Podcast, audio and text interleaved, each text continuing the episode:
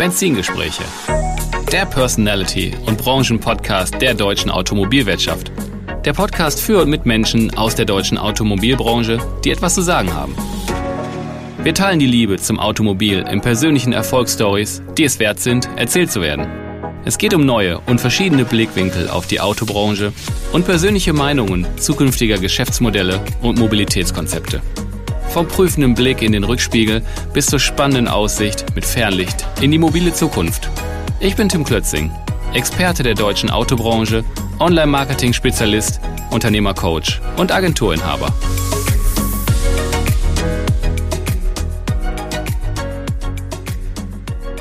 Wollen Sie 24-7 deutschlandweit mehr Zusatzgeschäfte generieren? Dann gibt es jetzt einen kurzen Boxenstopp bei meinem Partner Instamotion. Instamotion ist der Online-Experte für den Verkauf von Premium-Bestandsfahrzeugen.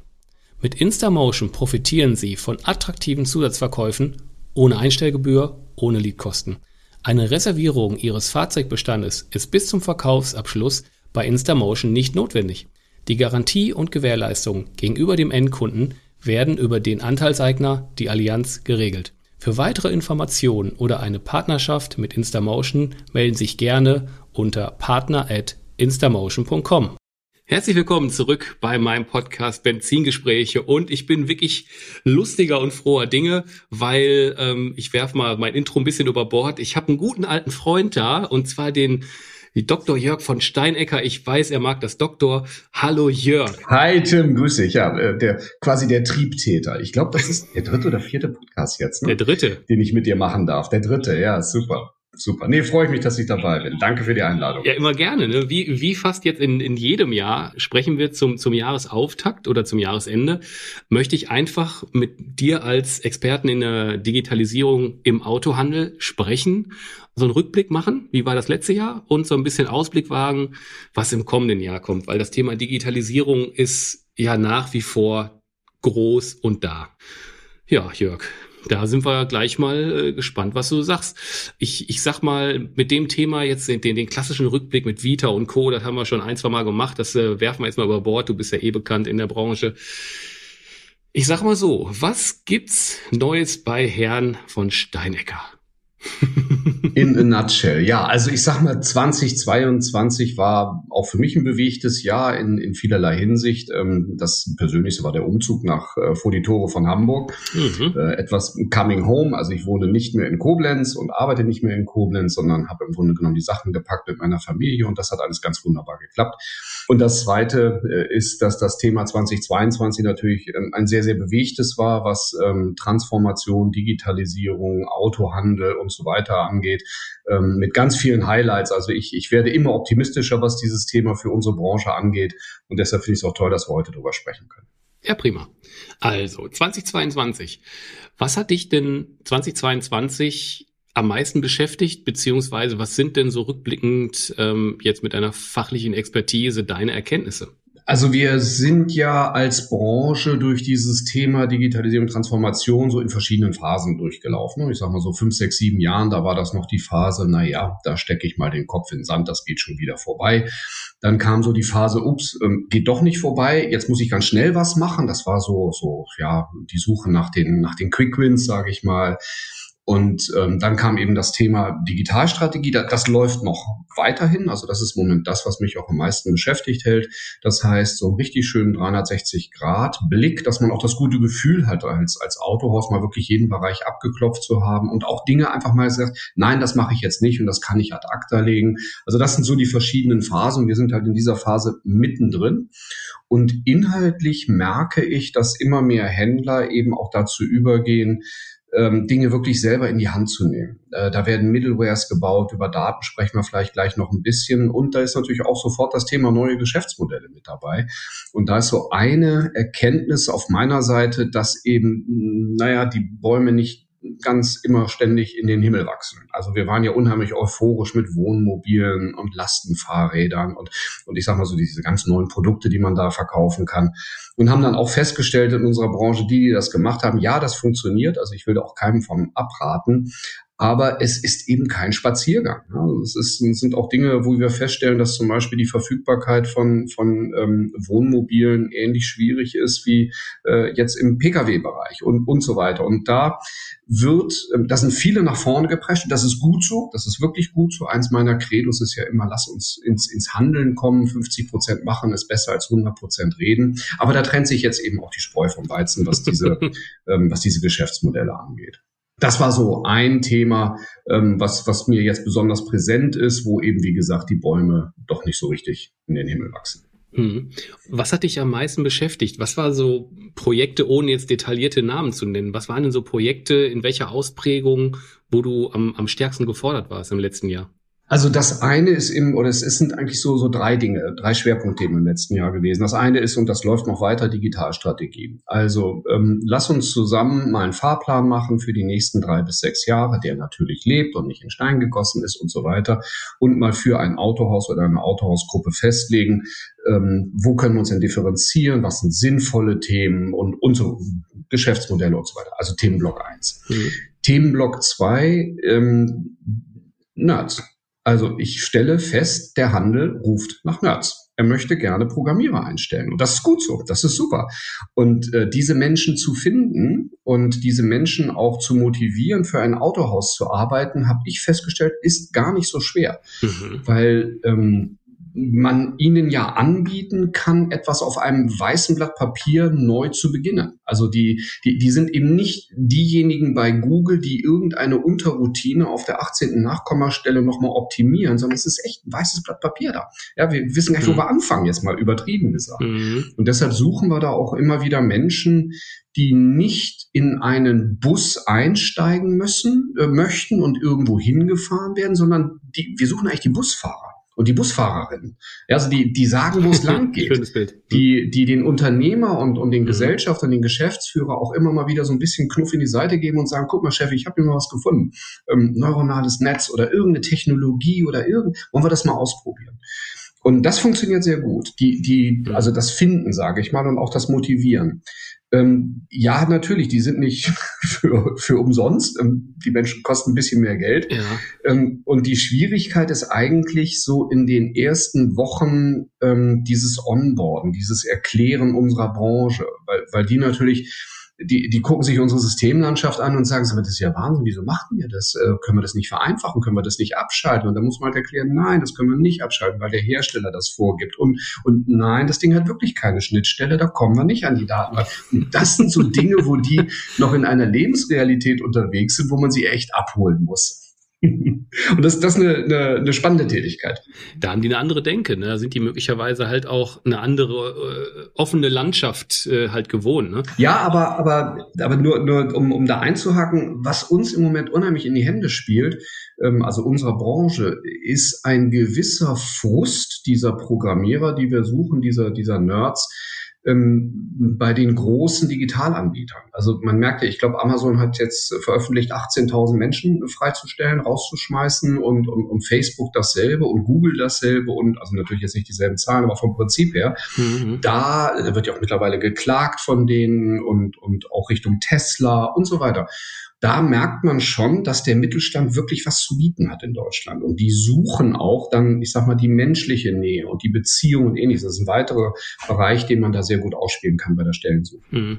Mir liegt dabei nur so ein bisschen auf der Zunge, mhm. wenn man so jemand einstellt und du nicht als Unternehmer, als Autohausunternehmer nicht 100 Prozent die Qualität einschätzen kannst und so einen ungeprüft hier auf das Greenfield setzt, kann natürlich eine Menge richtig laufen, aber es kann natürlich möglicherweise auch falsch laufen mhm. auf the Scratch. Das ist natürlich echt eine Gefahr, oder? Ja, ist es absolut. Und du hast natürlich auch noch dazu erschwerend, dass ähm, wir ein echtes Sprachproblem haben. Also ich sag mal, der, der Programmierer, die Programmiererin spricht eine Sprache, die, die, ähm, die der Händler nicht spricht und, und umgekehrt äh, und umgekehrt. Nein, ähm, der Schlüssel zum Erfolg ist hier wirklich das Setzen von, von sehr deutlich formulierten und sehr ehrlichen Wahrheiten und Erwartungen. Ja, also ähm, wir, wir verbringen viel Zeit in den Bewerbungsgesprächen, versuchen zu erklären, dass wir hier nicht jemanden suchen, der ein Pflichtenheft abprogrammiert, sondern wir suchen jemanden, der anfängt.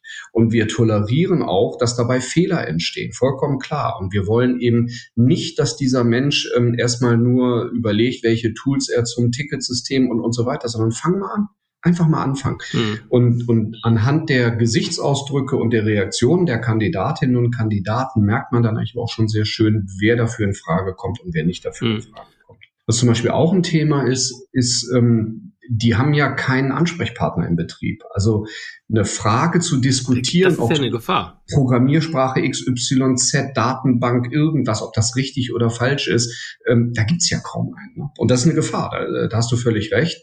Auf der anderen Seite ähm, sind die sehr gut vernetzt und, und äh, mittlerweile geben sich ja auch Netzwerke im Automobilhandel. Also die CDOs kennen sich alle untereinander und da versuche ich eben auch die eine oder andere Brücke zu bauen, dass man da mal jemanden anrufen kann. Finde ich auch, mhm. ähm, weil ähm, es gibt ja genug, ich sag mal, Branchen-Events für Vertrieb, Sales, mhm. äh, Inhaber, keine Ahnung darunter die, nennen wir die mal CTOs oder wir ja, ja, Programmierer, ja. die Nerds, mhm. vielleicht einer ne, ne Plattform stärker zu geben, halte ich für, für echt nicht unsinnvoll. Ja. Ja, wir haben das ab und zu mal auf meinen Praxistagen. Ich habe ja so zwei Stück im Jahr, einmal im Herbst ähm, interne Effizienz und einmal im Frühjahr. Ähm, der nächste kommt jetzt zum Thema neue Geschäftsmodelle im April. Und äh, da sind öfters CDOs, Techies, Nerds und, und so weiter dabei. Also gerade wenn jemand zum Beispiel, wir hatten einen Händler dabei, ähm, der hat einen Service-Mechaniker, der eben unglaublich gerne programmierte, wirklich zum Chefprogrammierer gemacht und hat ein Intranet vorgestellt. Da entgleist dir die Kinnlade. Das ist fantastisch. Und der war eben auch mit dabei. Ne? Und einige sind, also das, aber das ist richtig. Wir, wir, wir sollten hier auch anfangen, ähm, da die untereinander zu vernetzen, weil letztendlich kämpft jeder Digitalisierer, also der das umsetzt in einem Autohaus mit denselben Problemen. Ja, die Systeme sind zu, ja. keine Schnittstellen und, und, und so weiter und so fort. Und, und da kann man sich eigentlich mhm. sehr schön helfen und gegenseitig unter die Arme greifen. Drittes Thema hatte ich noch, ähm, und das hat mich auch beschäftigt, das ist das Thema Daten. Mhm. Ja, auch, auch da ist im Moment ganz, ganz viel Bewegung drin. Daten sammeln. Welche sammel, wo, warum sammle ich eigentlich kein Klickverhalten auf der Webseite von irgendwelchen Benutzern? Warum, wie führe ich Daten zusammen? Wie löse ich mal diese ganzen Datensilos auf? Auch wenn keine Schnittstelle da ist, also Schnittstelle im Sinne von offener REST-Schnittstelle und auch bezahlbarer Schnittstelle. Mit Geld geht natürlich alles, aber einige greifen da eben extrem zu.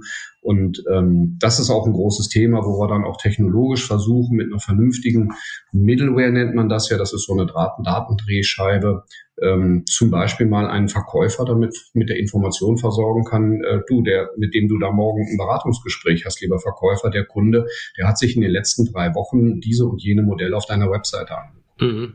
Und das sind ja alles so Dinge, das ist jetzt nur ein Beispiel, das sind alles so Dinge, die sind ja keine Raketenwissenschaft. Andere Branchen machen das schon. Ähm, und wir haben da ein bisschen ja, noch Potenzial und das ist ja auch schön. Absolut. Ich habe hier noch so ein Stichwort ähm, ja, Digitalisierung, Modularisierung und Integration von Daten oder Datentools und so einer Tool-Landschaft generell, dass das sehr wichtig ist. Mhm. Was ist damit gemeint? Also meinst du damit, dass äh, quasi die, die Autohändler immer mehr Tools haben oder das Gegenteil immer weniger große Tools haben? Ja, ist gut, gut, dass das aufgreift. Wir hatten im Vorfeld drüber gesprochen. Also ich versuche es mal so zu erklären. Wir haben immer noch ähm, Autohäuser, die suchen die eierlegende Wollmilchsau. Mhm. Also beispielsweise ein DMS, was bitteschön auch gleichzeitig der Verkäuferarbeitsplatz, CRM-System, Werkstattplanungssystem und, und so weiter und so fort. Und Bestandsmanagementsystem und die Börsen soll es auch versorgen, die, und, also im Grunde genommen alles. Und das ist für ähm, diejenigen, die in der Digitalisierung wirklich entscheidend weiterkommen, ganz klar eine Sackgasse. Äh, das, das hilft denen, und ich habe da größten Respekt vor und will das auch nicht bewerten und, und finde das auch in Ordnung, das hilft denjenigen auf jeden Fall, die ähm, im Bereich Digitalisierung eben jetzt nicht, ähm, ich sag mal, ganz, ganz vorne mitmischen wollen.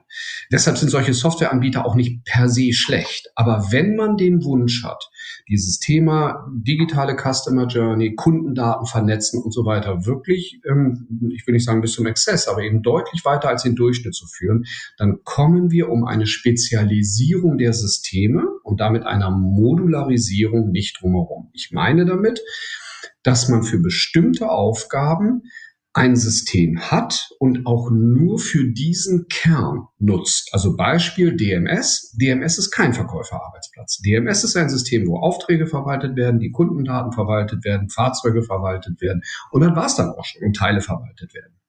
Und dann daneben habe ich ein zweites System, das nennt sich Verkäuferarbeitsplatz. Und dann habe ich ein drittes, das nennt sich CRM-System. Ich habe zum Beispiel ganz viele Anfragen, da wird gesagt, ich brauche ein CRM-System.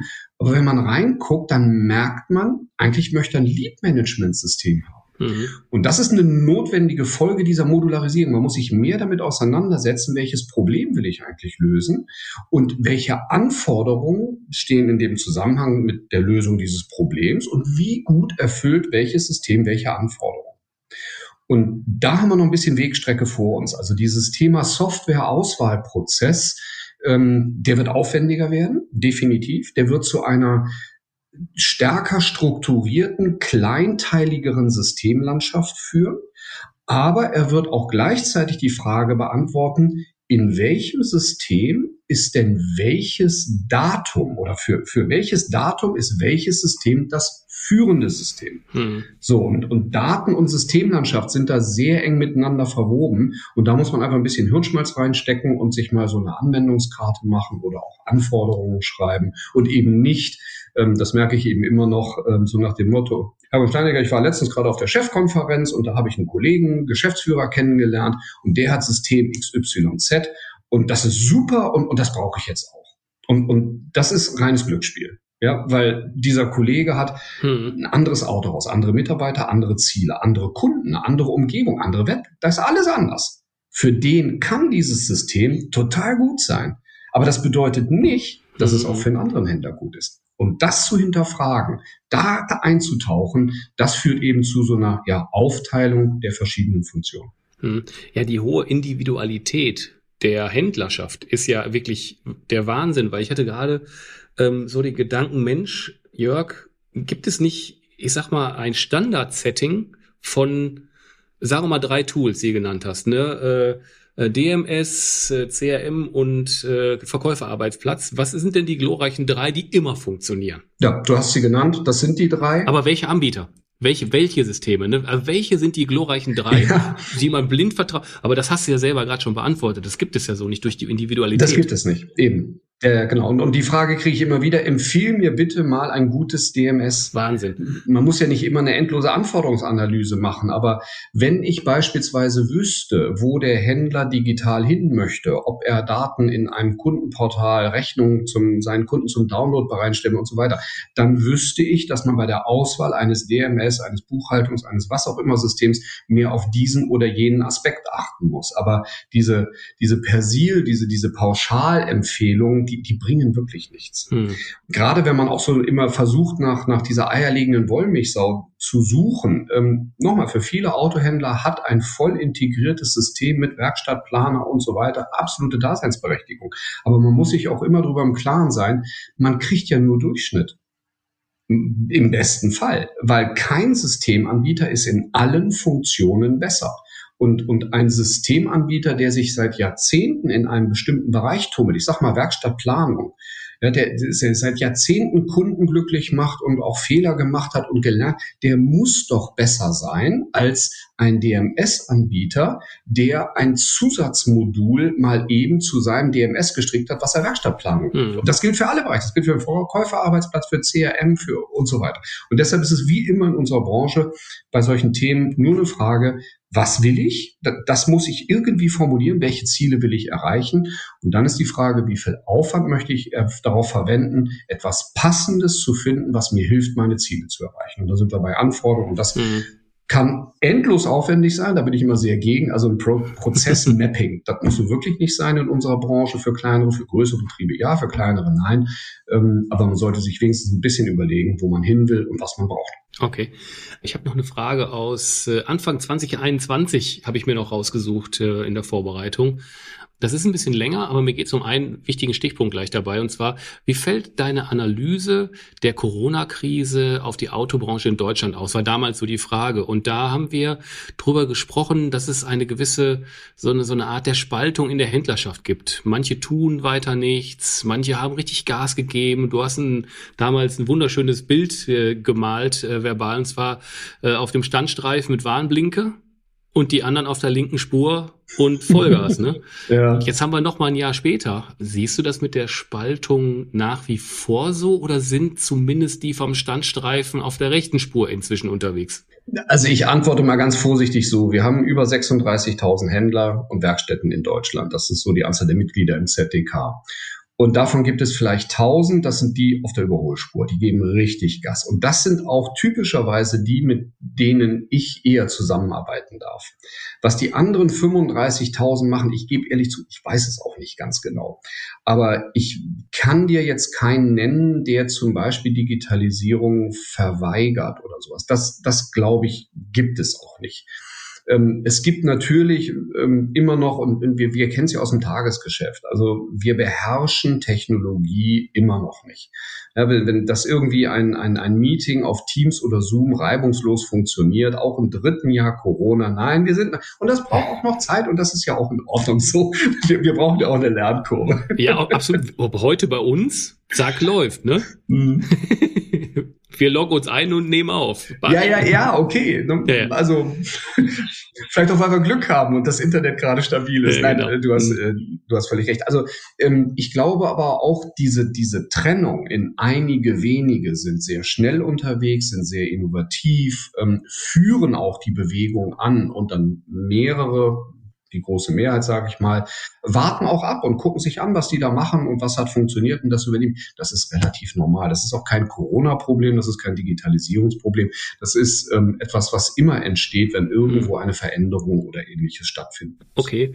Ein weiterer Stichpunkt aus dem letzten Jahr, in aller Kürze habe ich das zusammengefasst, Stand des Online-Autoverkaufs. Funktioniert der inzwischen? Hat der abgehoben? Ist das jetzt ein volles, ein voller Baustein, Online-Autos zu verkaufen im Handel oder nicht? Nein, ist es nicht. Also, wobei ich ganz vorsichtig, die Tonalität der Antwort ist hier wichtig. Wenn ich sage, nein, ist es nicht, sollte bitte keiner daraus den Schluss ziehen, dass man davon jetzt die Finger lassen soll, weil es nicht funktioniert hat. Das ist falsch. Mhm. Das ist absolut falsch. Ja.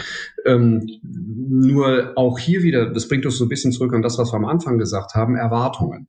Ähm, es waren einige unterwegs, die haben halt geglaubt, innerhalb von einem Jahr ist die Stückzahl der verkauften Autos über die Webseite 50 Prozent meines Gesamtabsatzes. Und das hat nicht stattgefunden. Mhm. Also wir, wir, müssen ja auch Kunden mitnehmen. Die müssen das ja auch erstmal lernen. Also nicht nur wir müssen das lernen, sondern auch die Kunden müssen das lernen. Und das braucht einfach Zeit. Also deshalb wollte ich auf die Frage so, werde ich auf die Frage so antworten. Technisch funktioniert es. Also alle Gruppen, die das tun, sagen, kein Problem.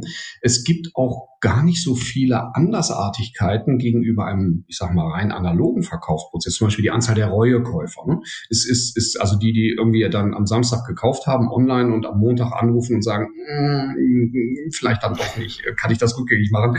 Die ist mehr oder weniger genauso hoch wie, wie im, im, im Offline-Verkaufsprozess. Auch zum Beispiel der Online-Verkauf wird ja sehr unterschiedlich definiert. Also einige Händler machen erstmal Schluss bei jetzt verbindlich kaufen. Das heißt, das ganze Thema Vertragswerk findet analog statt, das Bezahlen findet analog statt und so weiter. Andere haben eine komplette Konvertierungsstrecke dahinter. Mhm. Und ähm, deshalb, das Thema wird weiter zunehmen, definitiv. Und gerade wenn wir Richtung, ähm, jetzt mal perspektivisch auf zehn Jahre vielleicht gedacht, wenn, wenn ähm, das Thema Auto besitzen und, und auch Kaufpreise im fünf-, sechsstelligen Bereich immer mehr, nie ganz, aber immer mehr abgelöst werden von monatlichen Abogebühren oder ähnliches, dann geht automatisch der Online-Vertrieb für solche Mobilitätsdienstleistungen nach oben. Das ist eine Riesenchance. Deshalb muss man dabei sein, auch wenn es noch keine großen Stückzahlen sind. Aber nein, das ist nicht durch die Decke gegangen. Okay, aber auch in der Varianz, dass es nicht nur den Kaufen-Button gibt, sondern eigentlich müsste da in Zukunft auch der äh, Finanzieren, Aboisieren, Mieten-Button sein. Ja. Ne? Also, dass du da schon direkt die, die digitalen Strecken variierst. Ja, und, und, und zwar in, in zweierlei Hinsicht. Also das eine ist, und da haben wir wirklich noch ein bisschen Wegstrecke vor uns, weil das nicht ganz trivial ist. Ich mache mal folgendes Beispiel. Ich habe mir jetzt also auf der Händler-Webseite durch irgendein Plugin als Kunde habe ich dann einen Neuwagen konfiguriert oder äh, mir einen Gebrauchten rausgesucht, wie auch immer. Und ich habe ja einen eigenen Gebrauchten und da möchte ich ja wissen, was ist der denn wert? Und dann möchte ich ein Finanzierungsmodell haben über den Differenzbetrag. Also ich sage mal, der Gebrauchtwagen kostet 25, meine alte Möhre ist 5 wert, dann möchte ich mit 20.000 in die Finanzierung einsteigen. Und das ist so ein, so ein, so ein Click-Flow, so eine Customer Journey, so eine Verkettung von Modulen. Ähm, da kommen wir erst langsam hin. Da sind wir noch nicht. Ja, wir, wir, haben, wir, haben, wir haben noch sehr viele Brüche dazwischen. Das ist so das eine. Das andere ist, das ist immer ein technisches Thema und, und ähm, da gibt es ja mittlerweile auch Anbieter, die das mit äh, integrieren, aber die haben dann zum Beispiel die Captive Bank nicht dabei fürs Finanzierungsmodell. Also das, das ist ein bisschen cool. Ja, ja. Ähm, das andere ist, ähm, und das ist das, was du richtigerweise eben angesprochen hast, eben nicht nur, ich sag's mal ganz böse, Blech kaufen ja, für viel Geld, ob du finanziert oder geleast, sondern eben auch zu gucken, schau mal, ähm, Mieten, Sharen. Es gibt immer mehr Händler, die erfolgreich Carsharing betreiben. Ich, ich werde nicht müde, das ganz laut zu sagen. Macht uns das über Nacht reich? Nein, tut es nicht. Ist es eine sinnvolle Ergänzung des Mobilitätsmix? Ja, ist es. Also irgendwo dazwischen liegt wieder die Wahrheit. Und diese Vielfalt an verschiedenen Mobilitätsdarreichungen, Dienstleistungen, Angeboten, das ist so die zweite Differenzierung. Da kommen wir auch langsam hin. Also zum Beispiel ein tolles Tool ist, Probefahrten. Also ich, ich, ich habe einen Probefahrtkalender und da steht dann drin, so dieses Auto kannst du dir gerne für eine Stunde umsonst bei uns reservieren, für eine Probefahrt. Aber wenn du es fürs Wochenende haben willst, das Cabriolet, dann kostet das halt 400 Euro oder 300 Euro. Mhm. Also ein ganz sanfter, gleitender Übergang zwischen mhm. Auto erfahren, klassisch Probefahrt für lau auf der einen Seite und auf der anderen Seite kannst du auch mieten, wenn du damit an die Ostsee fahren willst oder in die Alpen oder wohin auch immer. Und das sind, das sind schöne Modelle. Ja klar, äh, äh, du kannst den Wagen zwei Tage fahren für was weiß ich 200 Euro und, und wenn du den, den Wagen nachher kaufst, dann äh, gucken wir, dass, äh, dass wir irgendwas verrechnen. Ne? Genau. Also da gibt's ja diverses. Genau, völlig richtig. Jetzt, wo wir schon so über Online-Autoverkauf gesprochen haben, hm, habe ich noch so einen Punkt, der mir so äh, in der Vorbereitung durch den Kopf geisterte. Und zwar, da gibt es ja inzwischen, da bist du ja auch absoluter Profi für, die Flut der neuen digitalen Verkaufskanäle, Plattformen, was weiß ich, wo man überall äh, präsent sein kann. Mhm. Ergeben sich da inzwischen Problematiken für die Händler, wenn die Fahrzeuge auf nicht nur einer, zwei oder drei, vielleicht so auf zehn irgendwie eine Online-Auktion ist das Fahrzeug auch noch, das Fahrzeug anbieten und möglicherweise da inzwischen auch Doppelverkäufe laufen und dann halt auch Kunden vor einem Problem stehen nachher letztendlich. Ja, gibt es auf jeden Fall. Ich halte allerdings das Ausmaß des Problems noch für überschaubar. Weil ganz ehrlich, wenn wir das Champagner-Problem haben, dass zwei Kunden dasselbe Auto haben wollen, dann wird uns, wird einem findigen Händler eine Lösung für einfallen. Also das ist ein Luxusproblem, sage ich mal. Ich, ich sag mal so, wenn je mehr Lead-Generatoren da unterwegs sind und auch gute Lead-Generatoren, ich will die gar nicht kritisieren, ganz im Gegenteil, die haben alle ihre Daseinsberechtigung. Hm. Und je weniger geplant ich als Händler und mit je weniger System ich als Händler diese auswähle, umso größer wird das von dir skizzierte Problem oder das äh, Risiko. Und das bringt uns so ein bisschen zurück zu dem Thema, was wir eben bei der Softwareauswahl haben. Ich muss mir schon überlegen, ähm, welche Lead-Generatoren ich für welche Zwecke einsetze. Und da gibt es eine ganz einfache Basisempfehlung. Sie brauchen einen Öltanker, sage ich mal. Das kann mobile.de oder Autoscout sein, also wirklich einer von den ganz großen. Und das ist so eine Art Basis. Und, und da, da läuft, laufen alle meine Modelle drüber. Und dann würde ich mir überlegen, welches sind die für mich relevanten Zielgruppen? Das können gewerbliche Leasingkunden sein, das können Fahranfänger sein, das können Leute mit Auto, mit, mit Mieten sein, junge Familien, was auch immer. Das muss mir einfach vom Gedanken der Zielgruppe her überlegen und mir dafür dann die passenden Lead-Generatoren aussuchen. Und das sollten dann auch nicht mehr als drei oder vier sein, zusätzlich zu dem Öltanker. Mhm. Was demnächst technologisch auf uns zukommt, und da sind die eigentlich fast alle dabei, das kräftig zu entwickeln, ist eine Realtime-Rückinformation von den Börsen, wenn ein Auto rechtsverbindlich gekauft wurde. Ja, und, und da sind die Lead-Generatoren auch schon relativ weit vorne. Das heißt, die können eine Message senden und sagen, lieber Händler, das Auto, was du bei mir im Inserat hast, ist jetzt gerade verkauft worden Schwierig wird es beim Händler, der diese Message empfängt und sie irgendwie verarbeiten muss. Da muss ja was passieren. Richtig. Da muss ja, mhm. das muss ja aus anderen Börsen rausgenommen werden, da muss ein Verkäufer informiert werden und, und, und so. Da haben wir noch eine kleine Baustelle. Und dann sind wir wieder bei diesem Thema Datenintegration, Datenweiterverarbeitung und so weiter. Ja. Ach, das, das wird bestimmt weitergeleitet aufs Fax. Das war jetzt sehr böse. Also das hat die Masse der Händler mitgekriegt, dass das nicht die Zukunft ist, aber ich weiß, wie du es meinst. Und da waren virtuelle Gänsefüßchen dran. Ja, ja, genau. Lass uns mal, äh, lass uns mal ein bisschen ins, ins, ins Fernlicht gehen. 2023. Was ähm, hast du denn für, ich sag mal, Notizen für uns, äh, Top-Themen 2023 für den Handel aus deiner persönlichen Sicht? Also ich habe da so zwei große Richtungen und ähm, jetzt rede ich natürlich über die, die gerne in der Digitalisierung Schrittchen weiterkommen wollen. Es gibt auch für den Rest noch ganz spannende Themen und ganz tolle Themen und, und so weiter. Aber wenn man so ein bisschen in Richtung Innovation geht und sich auch abgrenzen möchte, dann sind das zwei. Das eine ist Daten, Daten, Daten und nochmal Daten und wieder Daten und immer noch Daten. Ich glaube, da liegt eine Riesenzukunft für uns, ähm, dass wir lernen in den Autohäusern, wie man mit Daten Geld verdient. Und da gibt es so viele verschiedene Spielarten. Also nur mal ein ganz einfaches Beispiel, damit man das auch anfassen kann. Ähm, äh, die Fahrzeugkonfigurationen, die die Kunden in der Suchmaske für den Gebrauchtwagenbestand eingeben. Also das ist ja diese klassische Suchmaske. Ne? Ich suche ein Auto, keine Ahnung, irgendein Modell mit vier Türen oder was auch immer.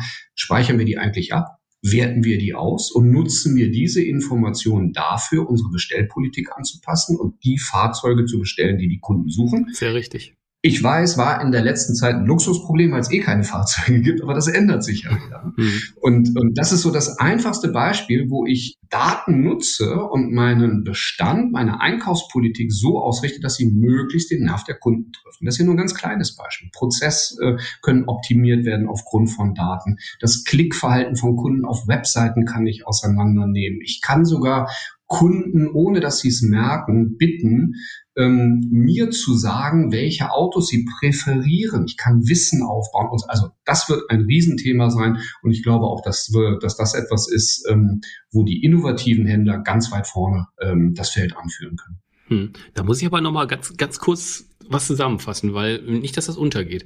Also du sagst, die Datensammlung der Fahrzeugsuche auf der Website zu speichern, auszuwerten und als Rückkopplung für den Einkauf zu nutzen, richtig? Ein Beispiel von vielen. Mhm. Für das Produktportfolio. Mhm. Ja, das, das, ich will das nur noch mal so, so wirklich runterbrechen, äh, um den Gedanken zu haben, weil ich glaube, das ist nicht gang und gäbe, dass die, ich sag mal, die, die Fahrzeugsuchanfragen, die virtuellen, die der Händler ja gar nicht wirklich mitkriegt, wenn er es nicht speichert, ähm, der weiß ja gar nicht, was bei ihm hauptsächlich gesucht wird in der, in der Masse.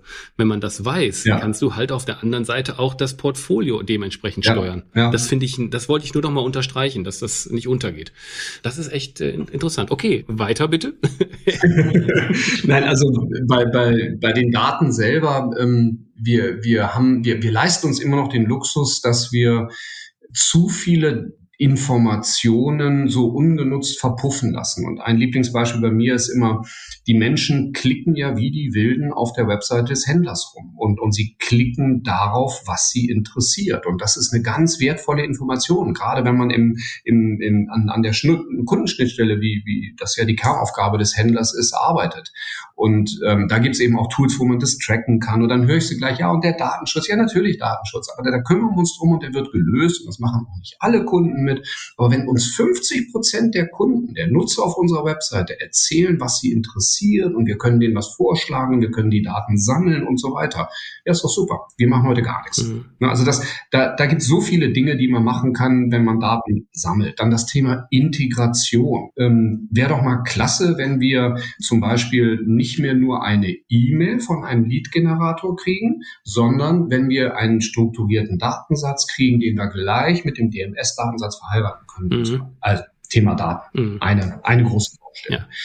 Zweite große Baustelle, wo ich ganz gespannt drauf bin, ist Innovation. Und das ist so die Frage, wie schaffe ich es als Händler, mich zu erneuern? Und, und das heißt, es ist keine radikale Erneuerung. Also ich sage das immer wieder. Es geht nicht darum, dass wir ab morgen keine Autos mehr verkaufen. Mhm. Das ist nicht der Punkt. Und was weiß ich, Unter, Unterhosen anbieten oder sowas. Nicht der Punkt.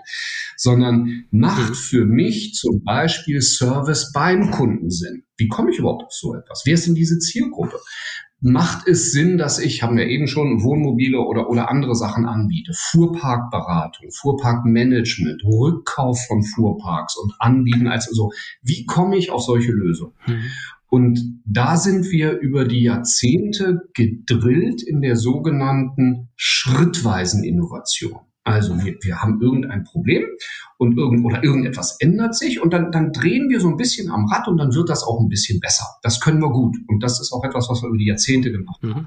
Was wir überhaupt nicht können, ist disruptive Innovation. Mhm radikale Innovation. Mhm. Ja, also zum Beispiel ja. mal sich hinzustellen und dafür die Methoden mal im Autohaus anzuwenden und sich mal hinzusetzen mit seiner Führungsmannschaft und sagt, ab morgen verkaufen wir keine Autos mehr, wir wollen aber trotzdem Geld verdienen. Wie? Macht euch einen Kopf. ja, das, das ist dann radikal. So in, in, in, in dem Sinne. Und da muss jetzt nicht irgendwie rauskommen, wie gesagt, ich verkaufe Unterhosen. Das ist nicht der Punkt. Das, das wäre aber krass vor dem äh, Hintergrund so ein Meeting, wo man sagt, pass mal auf, nicht so hart, wie du es gesagt hast, sondern, liebe Leute, ab morgen verkaufen wir hier im Showroom keine Fahrzeuge mehr. Genau, gute, gute Spezialisierung, ja, richtig. Wie agieren wir? Ja. Ne, da muss man sich überlegen, die, die hinkommen, die muss man irgendwie abfrühstücken und sagen, nutz bitte hier, kannst du auch ein Tablet haben, kannst du da machen und hin und her, kannst ein bisschen beraten, ja. aber du machst das bitte nur noch über den Weg, weil wir hier vor Ort keinen Verkaufsprozess mehr machen. Und äh, in Werkstatt können da aber ruhig noch gehen, das ist kein Problem. Oder im, im, im Service, wir wissen eigentlich ganz genau, wenn wir hier eine Elektroquote in Deutschland auf den Straßen von 60, 70, 80 Prozent haben, dann verkaufen wir kaum noch Öl. Hm.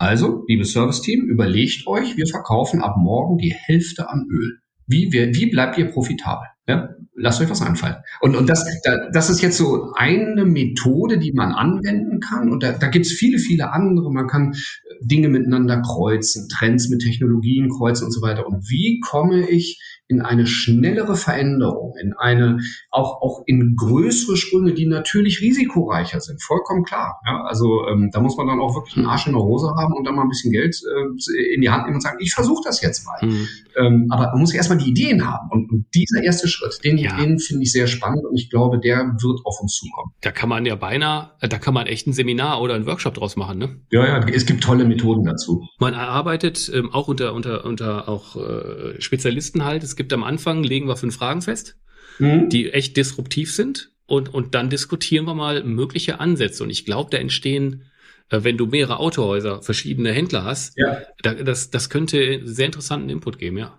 Also ich mache das ab und zu schon mit Händlern und auch, auch die, die, die Phasen sind ganz interessant. Dann gibt's ja immer diejenigen, die über Jahre nicht gehört wurden, die nie was sagen durften, zumindest meinen die das. Und die stehen auf und sagen, ich habe eine Idee. Das machen wir so und so und so und so und so.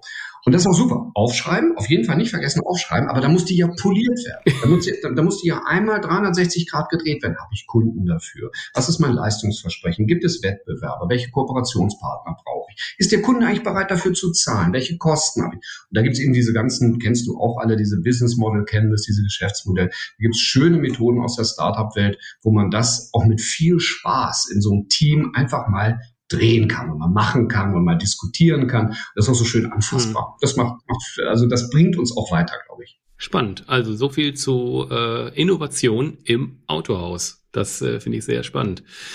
Wir sind im Grunde bei den Abschlussfragen schon angekommen, weil die beiden Themen, die du gerade auch für 2023 ja so gesagt hast, das ist einfach ähm, ähm, hätte ich ähnlich erwartet, aber ich bin dann immer echt gespannt, was, was, was du so sagst, weil du hast in, in dem Business halt das Ohr auf dem Boden, wie wir hier so schön im Ruhrgebiet sagen.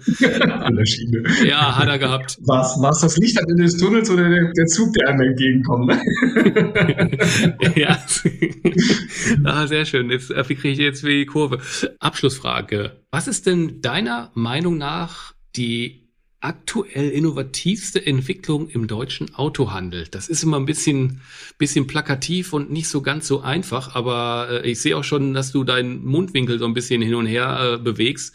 Hast du da was? Also es findet so viel Innovation gerade statt das, das macht ja so viel Spaß an unserer Branche im Moment. Also dieser unternehmerische, mittelständische Gedanke, dieses Gehen, dass das, äh, ja, Unternehmer, ne? mein Lieblingsbeispiel ist immer der Vergleich mit Konzernen, die haben Vorstand, der steht, ne? die haben Vorsitzenden, die sitzen, die bewegen sich alle Unternehmer unternimmt was. Und das ist in so vielen Bereichen. Also was mir sehr positiv auffällt, sind ähm, die Themen neue Geschäftsmodelle, ähm, dass man eben Mobilität mal umfassender versteht und sagt, das ist nicht nur Autos verkaufen, reparieren, sondern sehr, sehr viel mehr. Es gab ja auch einzelne Händler, die sogar schon Bus- und Flugtickets auf ihrer Webseite verkauft haben, mittlerweile nicht mehr. Das finde ich toll. Ne? Und das muss nicht immer das viel, viel zitierte Wohnmobil und Lastenfahrrad sein, sondern da gibt es ganz viele Möglichkeiten. Das ist so das eine. Und das andere, was ich sehr schön finde, ist ähm, eigentlich eine, eine innovative Geisteshaltung. Und die, die wird von immer mehr Händlern mehr oder weniger folgendermaßen auf den Punkt gebracht. Also ähm, wir müssen eigentlich sicherstellen, dass alles, was ein Kunde heute im Autohaus kann, plus noch viel mehr, Stichwort andere Mobilitätskonzepte, in Zukunft dieser Kunde auf meiner Webseite machen kann. Mhm. Und das ist eine riesen Forderung. Ja, da, da, sind die Themen, die wir vorhin besprochen haben, Vernetzung von Modulen, das ist ja nur ein, ein, ein Teilaspekt, ne? Auslieferung der Rechnung, Zufriedenheit, mhm. Vertrauen aufbauen auf einer Webseite und so weiter. Und auch da machen sich die ersten wirklich schon sehr, sehr nachhaltig auf den Weg und werden eben genauso ein digitales, sage ich mal, innovatives Mobilitätsdienstleistungshaus, in welchem Ausmaß auch immer. Aber auch da wird experimentiert und er wird auch wieder zurückgerudert. Wir werden Fehler machen, vollkommen klar. Aber Schlimmste ist nichts zu machen. Okay. Ja, jetzt der Klassiker und ich überlege schon die ganze Zeit, mir fällt deine alte Antwort nicht mehr dazu aus. Wann sitzt du das erste Mal in einem komplett autonomen Auto? Das ist die Frage, die, die hau ich auch immer wieder den Wiederholungstätern hier rein, weil ähm, sich ja einfach auch im, im Laufe eines Jahres ja nun mal ähm, einiges ja. verändert oder auch die eigene persönliche Erfahrung ja auch irgendwie weiterentwickelt. Wie ist denn dein Blick auf das komplett autonome Fahren? Also wir waren ja mal vor drei Jahren fürchterlich optimistisch, nicht wir, aber die Branche. Das war absolut überhyped. Ne? Da, da hier vor drei, vier Jahren hieß es, morgen, morgen geht's los. Ja, alles, alles kein Problem. Hauptsache die Rechtsprechung kommt nach und dann technisch kein Problem. Hm. Blödsinn, es ist technisch ein Problem. Und zwar ein Riesenproblem. Weil mhm. die Vielfalt der Verkehrssituationen im Moment noch nicht so trainierbar sind, dass man ein vollumfänglich autonomes Fahren in irgendeiner Form hinkriegt. Ähm, wenn die Anforderung mhm. wäre, Lkw auf Autobahn, dann würde ich sagen, ja, jetzt, jetzt, hier und heute. Ist überhaupt kein Problem. Ne? Das sind abgegrenzte Situationen, da, mhm. da kann man ausreichend gelabelte Datensätze für die KIs kriegen. Also das, das ist machbar. Aber stell dir vor, ähm, in der Hamburger Innenstadt ist ein Wasserschaden und die Pylonen sind umgekippt und so. Wie, wie soll eine KI damit klarkommen? Nicht drüber nachdenken. es gibt sogar, also man merkt es ja auch an den Anbietern, ähm, die, die Automobilhersteller haben ja sehr viel kooperiert. Vor drei, vier Jahren ging so eine ganze Welle, ähm, dass eben die großen OEMs miteinander zusammengearbeitet haben, damit sie eben an diese großen Datenbestände herankommen. Das wird mittlerweile wieder zurückgedreht in gewissen Teilen Teilen. Die Assistenzsysteme werden wieder nach vorne gestellt. Die Vernetzung der Assistenzsysteme im Gegensatz zur eierlegenden Wollmilchsau, neuronales Netzwerk, KI wie Google. Also da gärt es, um deine Frage zu beantworten, wenn, wenn du sie so formulierst, 50 Jahre. Ja, aber, aber dann meine ich wirklich jede Verkehrssituation. Moment. Jede Verkehrssituation. Okay. Überall auf der Welt. In 50 Jahren oder 2050? In 50 Jahren. In, in 50 Jahren. Okay. Nochmal, Alles jede klar. erdenkbare ja. Verkehrssituation. Krass. Jede, die man sich vorstellen kann. Dann, dann 50 Jahre. 90 Prozent der Verkehrssituationen vielleicht in fünf Jahren, in sieben Jahren. Ja, also ich glaube schon, dass die Entwicklung sehr, sehr schnell werden wird. Okay. Ja, Jörg, ganz, ganz herzlichen Dank, dass du mir immer wieder Rede und Antwort äh, stehst. Und das ist immer wieder total cool mit dir zu sprechen, weil wir wirklich fachlich auch echt äh, tief eintauchen, dabei noch Ideen äh, quasi generieren und obendrauf auch noch gemeinsam lachen können. Das ist immer äh, sehr besonders. Das, das schätze ich immer an dir. Danke. Ja, danke sehr wir sind dann durch für heute. Danke dir. Lachen ist ganz wichtig. Wenn die Sachen nämlich keinen Spaß mehr machen, dann brauchen sie gar nicht erst anzufangen. Und ich glaube, wir haben auch genug Grund dafür, äh, positiv und optimistisch zu sein und Spaß dabei zu haben. Ähm, viele zeigen es. Und ja, danke dir, dass du da auch einen Beitrag mit deinem Podcast leistest und dass ich dabei sein durfte. Sehr schön. Tolle, tolle Abschlussworte. Da bleibt mir eigentlich nur zu sagen, macht's gut da draußen. Ciao. Und wir hören uns bald wieder. Tschüss. Ciao.